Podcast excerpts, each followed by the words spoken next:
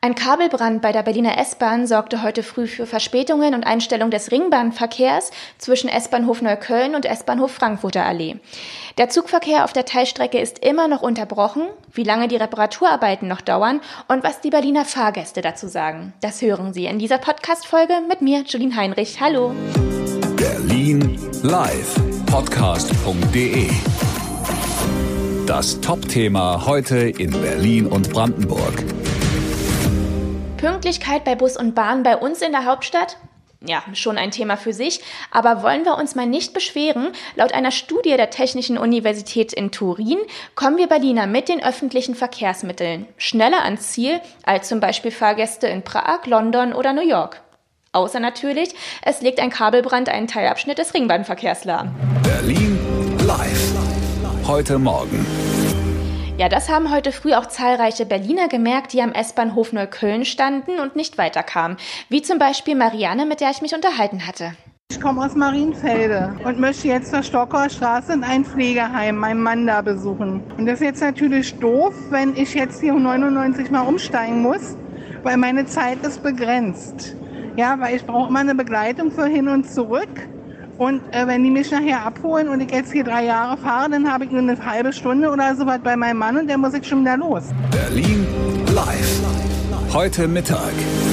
Ja, gegen Mittag hatte die Berliner Polizei via Twitter gepostet, dass es sich bei dem Kabelbrand vermutlich um Brandstiftung handelt und das Landeskriminalamt jetzt die Ermittlungen übernommen hat. Und auch ein Ersatzverkehr wurde zwischen Neukölln und der Frankfurter Allee dann eingerichtet. Dieser besteht noch bis morgen, also da auch lieber rechtzeitig losfahren. Die Haltestelle am S-Bahnhof Neukölln befindet sich etwas versteckter in der Saalestraße. Berlin live. Heute Nachmittag. Zum Nachmittag war ich nochmal in Neukölln vor Ort und habe mit den Fahrgästen gesprochen, inwieweit sie der Zugausfall jetzt betrifft, äh, wie zum Beispiel mit der Tulei. Ihr, ihr müsst jetzt auf alle Fälle in Richtung Frankfurter Allee. Ne? Und inwieweit genau. betrifft euch das jetzt? Was habt ihr vor? Ja, also ich wollte zum Bezirksamt Friedrichshain-Kreuzberg, um da meine äh, Erledigungen zu machen.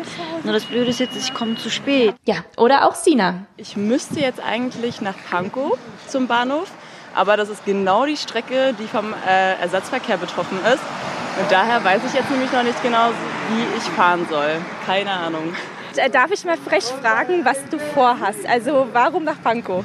Ich muss halt noch ein paar Unterlagen zu Hause ausfüllen, die ganz wichtig sind und deswegen, oh, guck mal, ich glaube, das ist der, also, oder? Das ja. ist der Ersatzverkehr, oder? Genau. Richtung Frankfurter Allee. Ja, richtig. Gute Fahrt.